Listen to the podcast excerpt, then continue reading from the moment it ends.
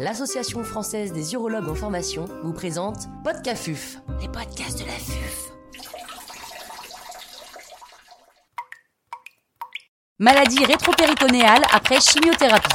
Professeur Xavier Durand, chirurgien urologue à l'hôpital Saint-Joseph à Paris, nous fait part de son expertise. L'intervenant n'a pas reçu de financement.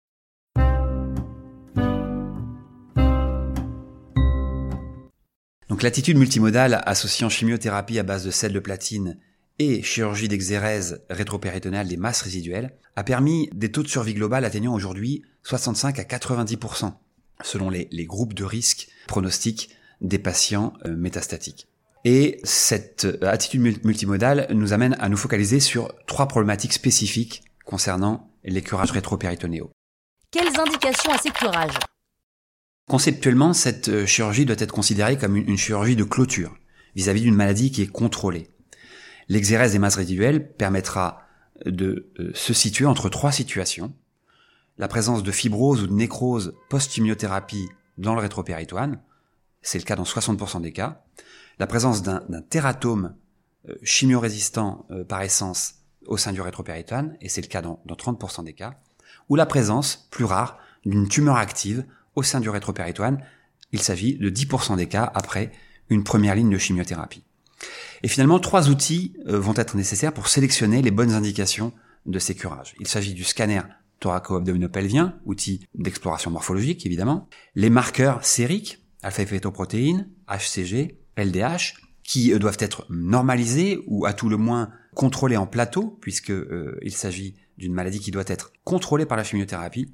Et puis enfin l'imagerie métabolique à travers le, le TEP-FDG, dont l'utilisation, dans sa nature et son timing, diffère en fonction du caractère séminomateux ou non séminomateux de la tumeur.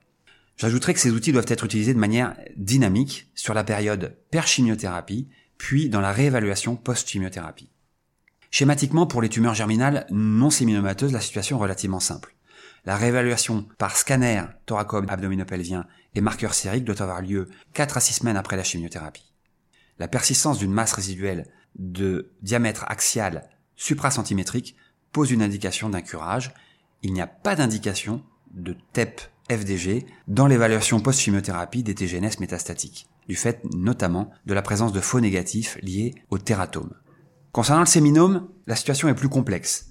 L'inertie de la réponse morphologique après chimiothérapie, évaluée par le scanner, est beaucoup plus importante. La réévaluation doit donc être différée au-delà de 3 mois. Très schématiquement, pour les masses résiduelles inférieures à 3 cm, le risque de tumeur active au sein de ces masses est très faible, probablement inférieur à 4%. Pour les masses supérieures à 3 cm, le TEP-FDG doit être alors réalisé. Il a une excellente sensibilité et une excellente spécificité pour traquer la présence de ces minomes résiduels au sein de ces masses, et cette positivité indique un curage. La biopsie de ces masses résiduelles supérieures à 3 cm peut également trouver une place dans la stratégie d'indication de ces curages. Quelle voie d'abord? La laparotomie médiane xypho-ombilicale ou bisoucostale reste aujourd'hui le euh, standard of care permettant un geste de résection complet du tissu ganglionnaire dans un territoire donné, qui est euh, l'item principal et la pierre angulaire du cahier des charges de cette chirurgie.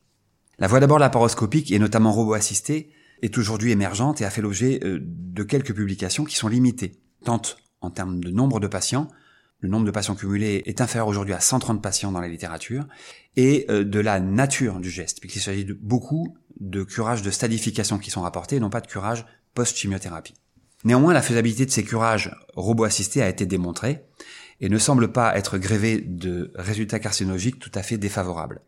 Pour autant, cette voie d'abord doit être réservée à des patients qui sont très sélectionnés, une maladie low volume, une tumeur germinale non séminomateuse, et être utilisée par des équipes qui maîtrisent une double expertise, l'expertise carcinologique de ces masses résiduelles post-chimiothérapie de tumeurs germinales, et puis une expertise de la technique robotique.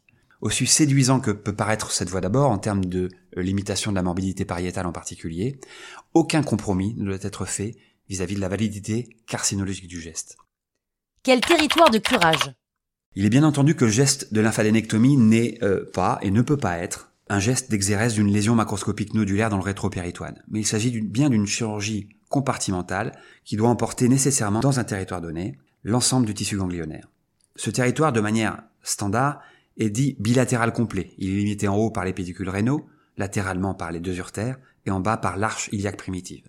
Ce territoire satisfait à la très grande majorité des situations carcinologiques, mais il pèse sur un aspect fonctionnel important chez ces jeunes patients, à la fertilité déjà contrainte, troubles primitifs de la spermatogénèse, orchidectomie, chimiothérapie préalable, contrainte donc par l'éjaculation rétrograde induite par des lésions du sympathique lombaire. Ces structures nerveuses peuvent être néanmoins épargnées de manière unilatérale en modifiant le territoire de curage sur un mode dit unilatéral. En pratique, il, s'agit de ne pas croiser la ligne médio-aortique et de ne pas intéresser la dissection à l'ostium de l'artère mésentérique inférieure. Cette réduction de territoire, qui porte le taux d'anéjaculation sous les 20%, est valide carcinologiquement pour des patients qui sont sélectionnés. Et les deux critères principaux de sélection de ces patients, c'est une masse résiduelle qui n'excède pas 5 cm de diamètre axial et qui est homolatérale à la lésion testiculaire. Cette sélection de patients est particulièrement valide à gauche, où l'espace interorticocave n'est pas intéressé et où le crossover métastatique est beaucoup plus rare.